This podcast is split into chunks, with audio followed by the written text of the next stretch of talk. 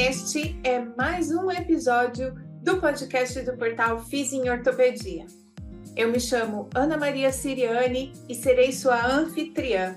Vou te conduzir pelos episódios da série especial Aprender e Ensinar, um podcast onde quem ensina aprende e quem aprende aprende a fazer isso melhor.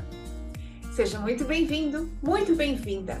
Os episódios dessa série especial são para você, estudante, professor ou colega que continua estudando porque quer manter elevados padrões de excelência na sua prática clínica. O Aprender e Ensinar está preocupado com o seu processo de ensino-aprendizagem. Então vem, no carro, na rua ou na esteira. Não perca! Nós temos um novo episódio e ele já vai começar. Olá! Seja muito bem-vindo, muito bem-vinda ao episódio número 70 do podcast Aprender e Ensinar. Eu vou compartilhar hoje, nesse episódio, de maneira sozinha. Vocês vão perceber que depois de uma série de episódios em que eu tive convidados, esse eu estarei gravando totalmente sozinha. É um, um monólogo. Quem é de casa já sabe que eventualmente aparecem esses episódios monologuentos em que eu partilho alguma coisa que eu estou estudando, ou ainda alguma experiência que eu passei algum ponto de vista. E neste monólogo do episódio 70, eu quero te contar um pouco a respeito do conteúdo que eu tratei numa palestra que eu ministrei na semana passada, dia 20 de maio de 2023, para o primeiro fórum discente da AbraPG. A primeira coisa que talvez nem todo mundo saiba é o que é a AbraPG. A AbraPG é uma associação brasileira de pesquisadores, de pessoas envolvidas no ensino estrito senso, então, mestrado e doutorado na área da fisioterapia. Durante muitos anos eu fui, inclusive, da diretoria da WPG, fui uma, uma membra muito ativa, era um membro muito ativo dessa associação. E tem uns três anos, mais ou menos, que eu me afastei um pouco e fiquei muito feliz me afastei principalmente da diretoria, né? Mas fiquei muito feliz de receber o convite dos discentes, dos alunos de pós-graduação de cursos da fisioterapia e correlatos para participar desse fórum falando a respeito de visibilidade da produção científica e como a gente pode usar isso, inclusive, para construir parcerias de trabalho científico fora do Brasil. Eu tenho certeza que esses detalhes interessam muito mais a alunos de pós-graduação estrito senso, mas eu queria te contar em especial nesse episódio como também você pode aproveitar dessas iniciativas de visibilidade da produção científica para se manter estudando, atualizado, sabendo das coisas. Então não vá embora se você é um fisioterapeuta da, da galera velha de guerra que não está fazendo estrito senso, eu não vou ficar falando aqui de como construir um Instagram de sucesso na divulgação científica. A ideia é só mesmo contar um pouco dessa palestra, mas principalmente divulgar as iniciativas do portal Fizinho Ortopedia para divulgação científica. E essa palestra ela foi muito interessante de eu prepará-la, porque como vocês sabem, não é exatamente o meu tópico de pesquisa principal. Eu não estudo divulgação científica, visibilidade de produção científica. Então, eu compartilhei as minhas perspectivas a respeito do assunto, como alguém que gosta de fazer divulgação científica, que gosta de contar o que está acontecendo no meu laboratório, as nossas pesquisas, como eu estudo e, e outras coisas nesse sentido sou uma sou uma pessoa que tento, né, mostrar como a pesquisa está próxima da prática clínica. E eu queria então contar para vocês como eu montei essa palestra e, de novo, como você pode se beneficiar dessas iniciativas. Então, primeiro de tudo, deixar registrado meu agradecimento à AbraPG, a diretoria atual da AbraPG, que aprovou meu nome nesse nesse contexto aí do fórum e o convite do pessoal da comissão organizadora do Fórum Discente. Muito obrigada a todo mundo de me dar a oportunidade de pensar um pouco, elaborar o que, que eu o que, que eu acho e quais são as experiências que eu recomendo para quem vai se aventurar na divulgação científica. E é interessante, né, porque de fato tem uma formação técnica especializada em divulgador científico. Se você quiser fazer um curso de divulgador científico, existe esses cursos para serem feitos. Essa é uma coisa que eu acho interessante de falar, porque nem todo mundo sabe que há uma formação para isso. Há também um braço dentro do jornalismo que se destina à divulgação científica, que é o jornalismo científico. Então, de novo, estou falando como uma fisioterapeuta palpiteira do meu lugar de fazer coisas a respeito de pesquisa e de dados científicos no meu Instagram, no meu YouTube, no Hidden, quem participou do projeto que eu fiz ano passado, em 2022, em que eu apresentava um artigo científico e convidava as pessoas para ler esse artigo. O Hidden tinha muito de divulgação científica e também o Ombro Amigo agora, né, a newsletter. Todas essas coisas são esforços meus de levar conhecimento científico para fora do meu laboratório. Então, estou falando desse lugar e não do lugar de uma pessoa que é formada de forma especializada para a divulgação científica e acho que é importante a gente dizer isso, porque uma parte importante da visibilidade é divulgar ciência. E por que que a gente se preocupa nisso? Por que fazer uma palestra dessa para alunos de pós-graduação ou por que dividir com você este tema hoje? Porque de fato, quando você pensa em cientistas, a gente tem um uma ideia do que é um cientista, alguém que faz pesquisa, um pesquisador, que é de uma pessoa muito circunspecta, muito reflexiva, uma pessoa de difícil acesso aos pensamentos, a uma conversa, porque é uma pessoa mais intelectualizada, que não dá, que não joga a conversa fora ou qualquer coisa nesse sentido. A gente também tem uma visão de que pesquisadores, que cientistas são workaholics, presos em seus laboratórios, obcecados pelos, pelos seus experimentos e pelo, pela sua rotina de laboratório, de escrever, de ler artigos científicos, de sermos extremamente cultos, mas também mais assim obsessivos com relação ao conhecimento. A gente também tem a ideia de que pesquisadores, cientistas, são pessoas que têm um nível de elaboração, de raciocínio muito rebuscado, é, que beira a, a genialidade, que são é, difíceis de serem compreendidos, né? Pensamentos que estão assim muito além da sua capacidade de compreendê-los. Então a gente tem essas ideias a respeito de cientistas e isso está tão presente na nossa vida, na nossa cultura, que quando a gente pega, por exemplo, séries que falam de cientistas, como é o caso do The Big Bang Theory, você vê, né, o Sheldon, que é um cara inteligentíssimo, mas com dificuldades assim bem importantes de relacionamento interpessoal, ou mesmo a Amy, a namorada dele, é, pessoas que estão com comportamentos para além do comportamento nerd, mas também dificuldades de relacionamento interpessoal. E isso também está presente, por exemplo, nos filmes de Hollywood. Quem assistiu um filme que se chama Não Olhe Para Cima, ele foi muito comentado em 2020, 2021. É, tem uma dupla de cientistas que tenta alertar num jornal, num, num telejornal, a respeito da aproximação de um meteoro que vai acabar com a, a vida na Terra.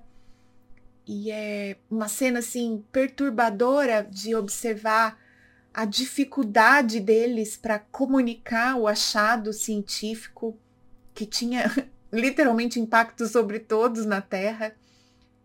E é, é, muito assim que os cientistas são vistos, como pessoas muito socialmente isoladas, difíceis, geniais, super intelectualizados, a ponto de se tornarem incompreensíveis.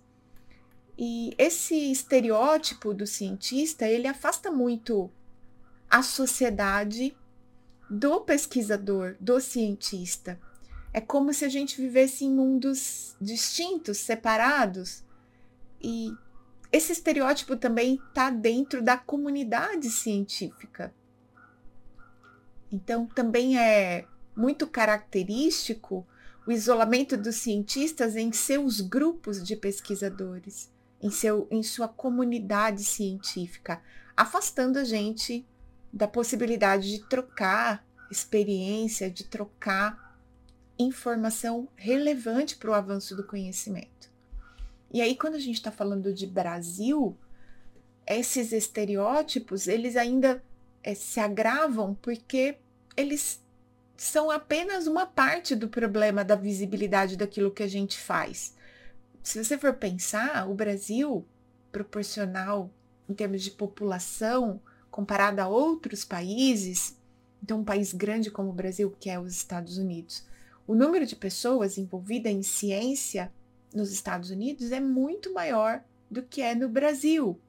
Ou é, é maior, não sei muito maior, mas talvez eu, talvez eu esteja exagerando, mas com certeza você tem um número maior de pessoas fazendo ciência nos Estados Unidos em termos de comparação populacional é, com o Brasil. Além disso, a gente sim tem uma escassez de recursos financeiros, como um país em desenvolvimento, com as suas dificuldades econômicas, um cenário econômico que é sempre muito instável, comparado a outros países, a gente realmente usa pouco dinheiro para pesquisa.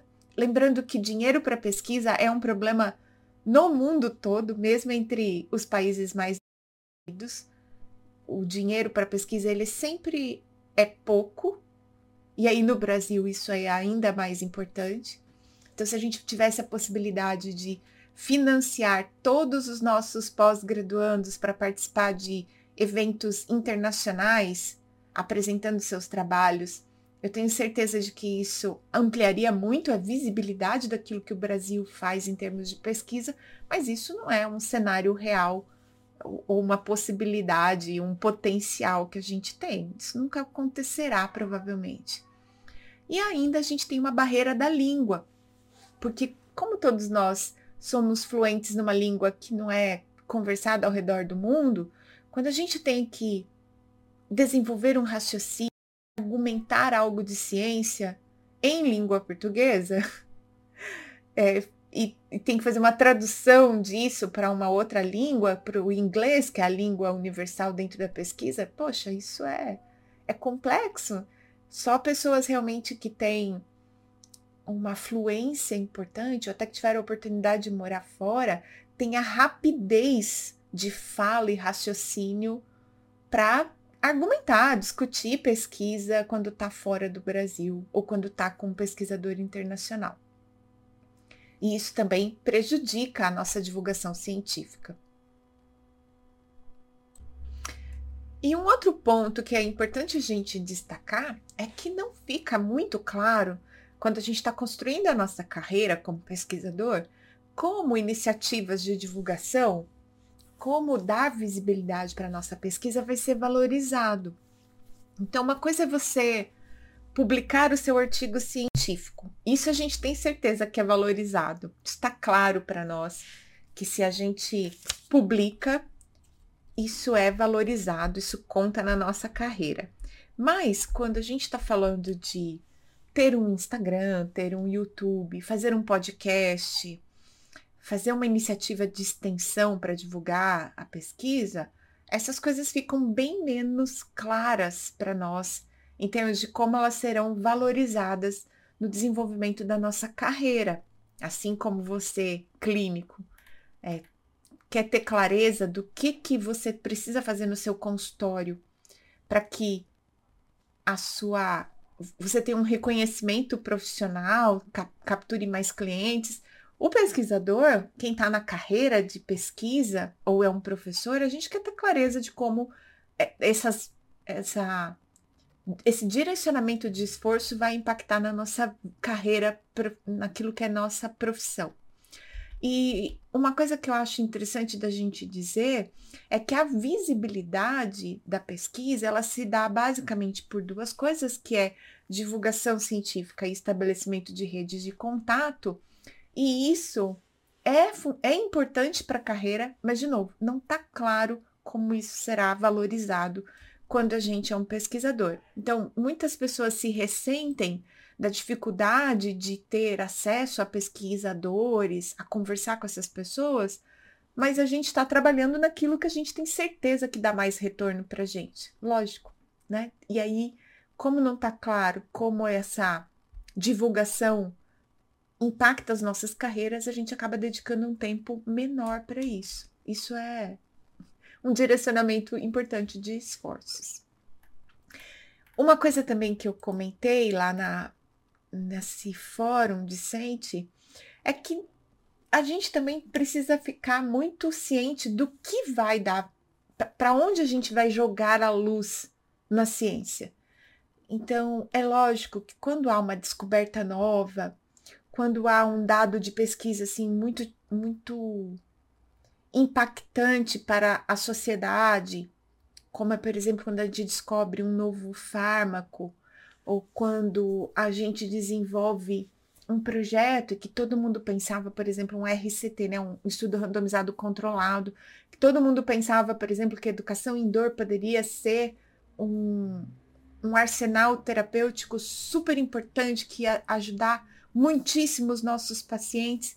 Aí você coloca isso dentro de uma pesquisa e descobre que não é muito diferente fazer exercício, a quantidade de benefício adicionado à intervenção quando você coloca lá uma sessão de educação em dor para o seu paciente. Essas informações, elas naturalmente atraem a atenção das pessoas.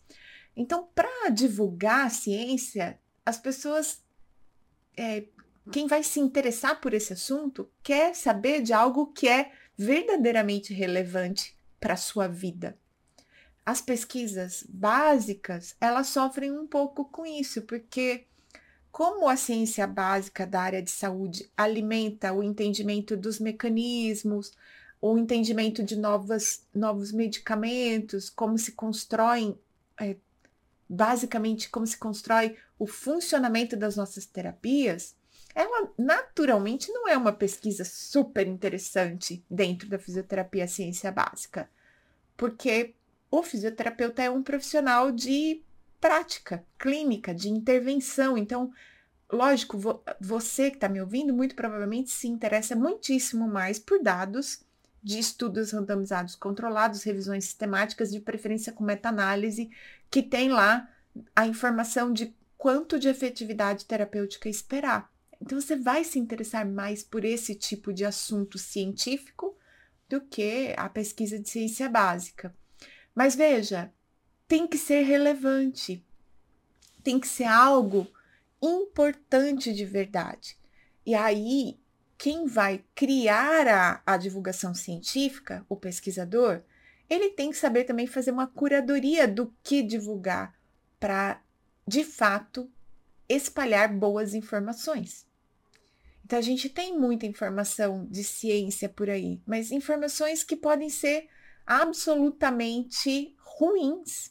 Eu estava esses dias no YouTube e aí tinha um rapaz fazendo uma divulgação de um produto, eu não sei qual é, porque eu não, não fui, não cliquei para ver exatamente do que se tratava, mas ele estava fazendo uma divulgação de algo relativo a diabetes e falando que a medicina avançou muito nos últimos tempos e eles descobriram algo que não tem a ver com a sua alimentação, não tem a ver com o seu estilo de vida, não tem a ver com metformina, mas é algo muito surpreendente que você pode fazer na sua casa e que e eu comecei a ouvir aquilo falei assim, gente, isso não cheira bem. Isso não cheira a ciência, porque não é assim que que você vai cuidar da diabetes, né? Pelos mecanismos, por tudo que a gente sabe hoje, é, certamente se a medicina tivesse feito uma descoberta muito diferente do uso de fármacos, da prescrição de dieta e prática de exercício físico para tratar diabetes, isso estaria em todos os lugares. a gente estaria vendo essa informação, ela não seria de um cara aparecendo num patrocinado do YouTube para te vender alguma coisa. Isso estaria no domínio público já. E nos grandes jornais, apareceria provavelmente no domingo à noite no, no, no, programa lá da Globo, que eu já nem lembro mais o nome de tanto tempo que tem. Ou então seria uma série do Netflix para você assistir. Então, é, tem que ter algo de fato científico e de boa qualidade para justificar o esforço de fazer divulgação científica e também para justificar o esforço de dedicar tempo para produzir um conteúdo que as pessoas que não são cientistas, o que a gente chama de leigo em ciência, é, vão conseguir consumir. Lembrando que quando a gente fala leigo em ciência, todos nós somos leigos em alguma coisa. E eu, por exemplo, não entendo nada de mecânica de motor de avião. Sou uma leiga nesse assunto. Então, todo mundo é leigo em alguma coisa. Mas o que eu tô querendo dizer aqui é que para a gente transladar, para a gente criar um texto bom e que justifica a gente parar tudo o que está fazendo no laboratório, aquela informação deveria ser de fato uma informação importante para a sociedade, para você ler mas tem coisa ruim também na internet e, nos outros meios de comunicação. E se você está consumindo divulgação científica, é importante que você entenda isso. E, como eu disse, é uma adaptação. Então, uma das coisas também que afastam as pessoas de conhecerem mais a ciência é que a gente é muito treinado, por exemplo, para escrever artigo científico, para detalhar procedimentos metodológicos, análises estatísticas. Só que quem vai ler e consumir isso, ele quer essa informação de uma forma mais simples, menos detalhada.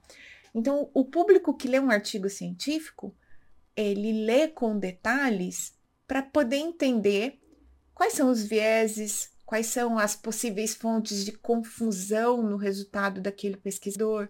Você vai ler porque você quer reproduzir o método daquele pesquisador, mas você não quer exatamente. É, se você é um cientista, você quer essa informação, mas se você é um, um clínico, você não quer essa informação. Então, a gente, ao fazer divulgação científica, deveria tratar a informação com a cara que ela merece, então, escrever um artigo científico tem uma linguagem, tem um formato, tem uma cara. Fazer divulgação científica para quem é consumidor daquela informação, se essa pessoa não é um pesquisador ou não é letrada em ciência, é, esse conteúdo merece uma tradução, uma outra cara, uma outra roupagem. E uma coisa é uma sessão de aula para um leigo em ciência, slides para um leigo em ciência, outra coisa é um pôster, é, mesmo para dentro de um, de um congresso. Outra coisa ainda é um infográfico, por exemplo, que vai circular nas redes sociais para o público que vai consumir aquela informação. E o que eu percebo é que, como a gente é extremamente treinado para o artigo científico, a gente acaba levando essa mesma esse mesmo formato, esse mesmo nível de detalhe para um lugar onde a comunicação não é essa. Lógico, jornalistas científicos, eles estão muito mais bem preparados para fazer essa translação. E sempre que possível, o ideal era que os laboratórios pudessem contar com a assessoria de um jornalista científico para fazer divulgação científica. Mas isso não está disponível para todo mundo, como vocês é, já ouviram aqui no começo desse episódio eu falando de que há uma quantidade de dinheiro limitada para pesquisa. Imagina para contratar alguém só para fazer a divulgação da nossa pesquisa. Então, tem tudo isso para a gente lembrar quando está preparando um conteúdo que vai ser colocado nas redes sociais, ou mesmo, e isso foi uma coisa que eu toquei nessa palestra, a gente pensa hoje muito em divulgação científica, redes sociais.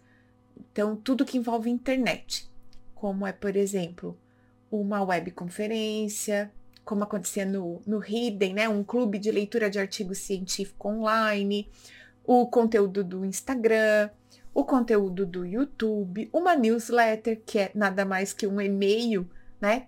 Então, tudo isso depende da rede mundial de computadores, da internet.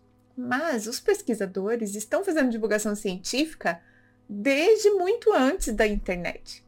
A gente é, faz programa de rádio, a gente aparece na TV, inclusive TVs abertas e TVs comunitárias fechadas. Há uma quantidade enorme de professores escrevendo colunas para jornais, para revistas. E tudo isso é divulgação científica, desde que o assunto tratado seja ciência, construção de conhecimento. E então não é a única forma de fazer divulgação, de mostrar a ciência. E nessas diferentes formas a gente tem é, conteúdos que podem ser produzidos desde pessoas mais tímidas, realmente introvertidas, que não querem aparecer, não querem pôr sua cara, como é o caso das newsletters, dos, das colunas de jornal e de revista, os blogs, a, é, você vai lá e escreve sobre ciência. Você não precisa aparecer necessariamente. Pode até escrever sobre um pseudônimo, se você quiser.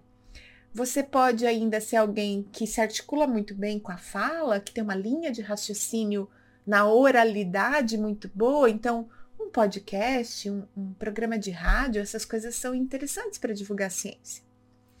E ainda tem aquele povo mais sem vergonha, mais cara de pau feito eu, que que faz um pouco de tudo, inclusive tem aí um canal de YouTube, faz um vlog, tem um TikTok, tem um Instagram, é, que é uma pessoa que aparece mais, que põe a sua cara na hora de fazer divulgação científica. E tem público também para todos esses eh, modelos de divulgação. Eu mesma tenho pessoas que leem sistematicamente o Ombro Amigo, deixam comentário, curtem e é uma leitura, e é uma leitura às vezes de 10 minutos. E é engraçado que eu, no começo, quando eu comecei a fazer o Ombro Amigo, eu até gravava o áudio dele, porque eu tinha muito medo de que as pessoas não lessem. É, a gente tem a ideia de que as pessoas cada vez menos leem, mas o Ombro Amigo tem os seus leitores fiéis, então tanto tem espaço para diferentes tipos de personalidades de pessoas fazendo essa divulgação científica, como a gente também tem público para os diferentes é, canais de divulgação. Eu tenho pessoal que é assinante do, do canal do YouTube, pessoal que faz o curso aberto, né? Que pegou o certificado do curso aberto. Tem lá o pessoal que me segue no Instagram, inclusive para ver meus posts mais aleatórios de coisas aqui da minha casa, da minha vida e também, né, aquilo que eu falo de tratamento, de reabilitação do ombro. Então, para todos, há material, há formatos de divulgação científica interessantes e que a gente se adequa e, e pode consumir a depender das suas preferências. Para quem não sabe, é, essas atividades que eu comentei agora, né, o blog, o, o, o jornal, essas coisas todas, a podcast, mesmo as redes sociais, a gente tem sim como registrar no nosso currículo Lattes, que é o, o currículo do pesquisador brasileiro, né? O Facebook do pesquisador brasileiro é o nosso currículo Lattes, onde a gente vai documentando a nossa jornada profissional.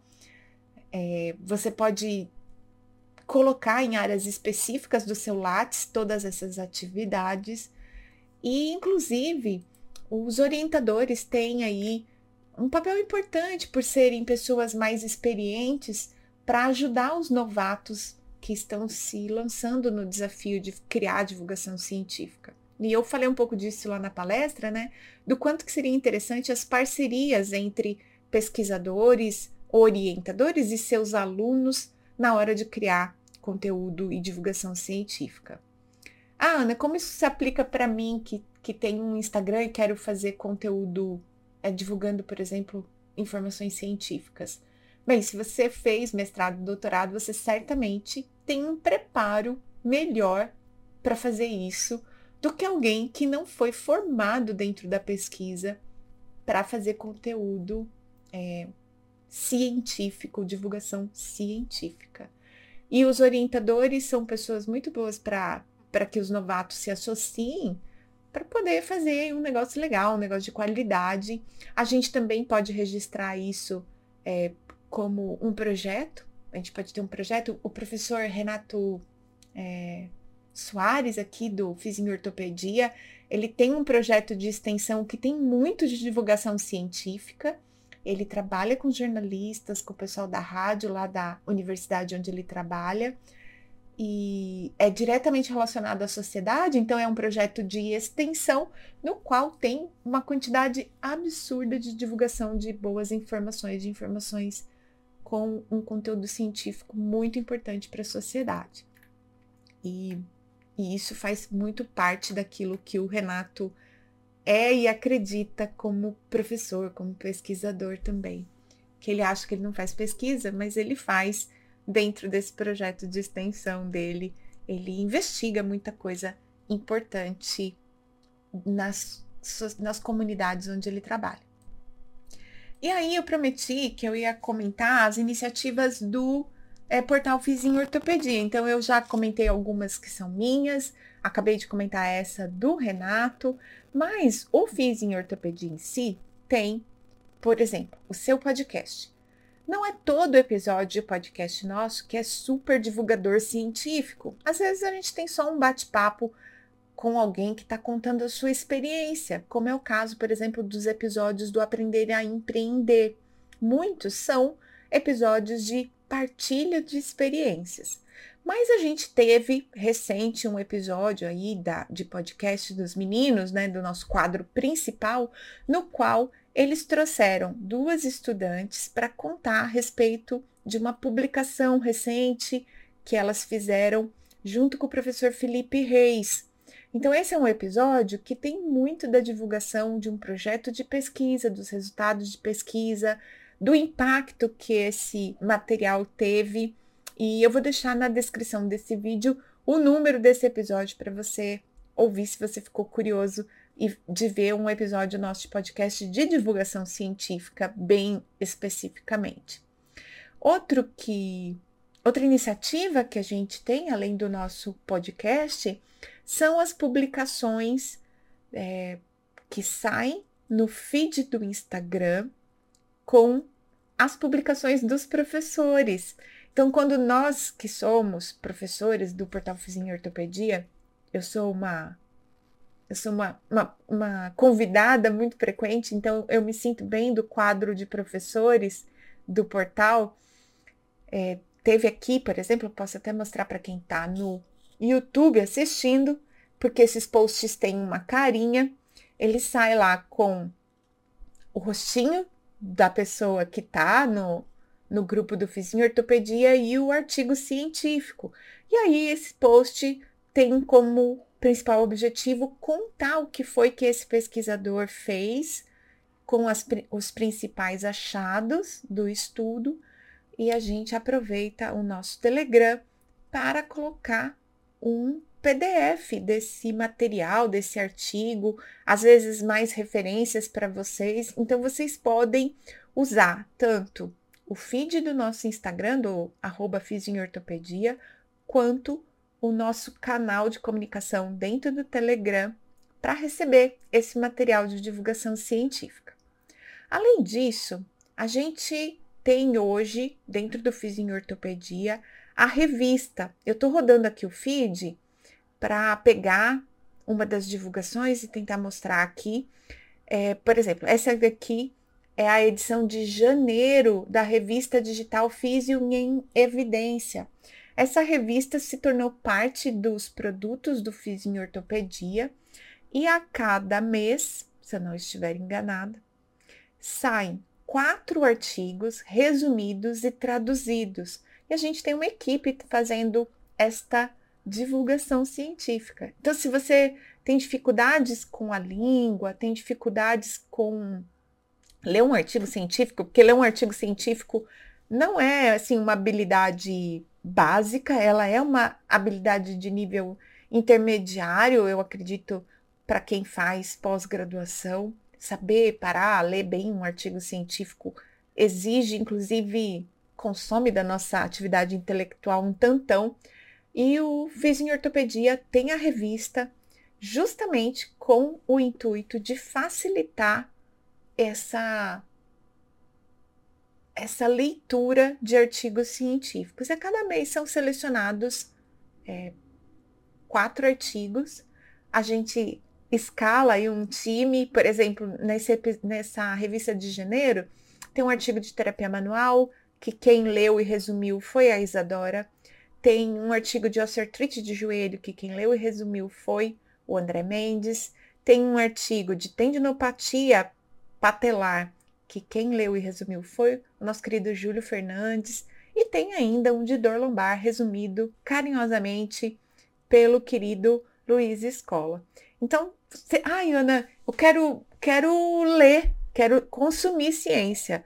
A revista Físio em Evidência tem aí essa tradução, esse trabalho de facilitar para o leigo, né, para aquele que não precisa ler os detalhes da metodologia do artigo científico, mas que precisa dos resultados. A gente tem isso daí muito bem preparado para todo mundo. Ana, onde é que eu acho? Tá no feed do nosso Instagram. Você entra lá, a cada mês sai aqui a artezinha da revista Fiz em Evidência e você vai conseguir ver. Eu tô olhando aqui, não tenho certeza se é mensal não, tá, gente? Ó, abril, janeiro, talvez seja trimestral. Mas de toda forma, dá uma passada lá no nosso Instagram, dá uma roladinha.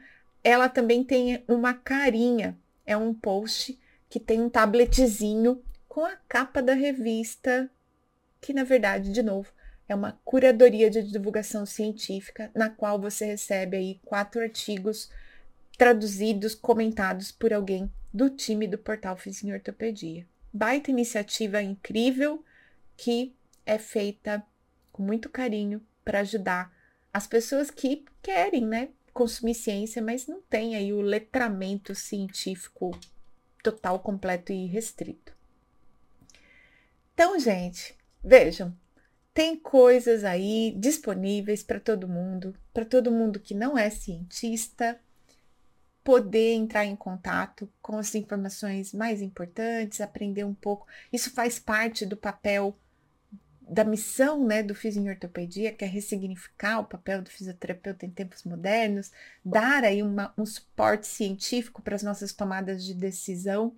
E eu espero que você, depois desse episódio, entenda em que universo está isso, por que, que é difícil fazer divulgação científica, né, fazer essa tradução de coisas muito teóricas e detalhadas para você poder consumir o resultado mais importante e entender do que se trata aquilo, como ele encaixa, como ele entra na sua vida e que você saiba que dentro do Fizinho Ortopedia nós temos lives às vezes, por exemplo, teve uma live que divulgou ah, o Choose Wisely, aquilo lá é totalmente baseado em ciência, então a gente tem divulgação científica lá no canal do YouTube, a gente tem divulgação científica dentro do feed do Instagram, a gente tem divulgação científica dentro dos nossos podcasts e também na revista Fiz em Evidência.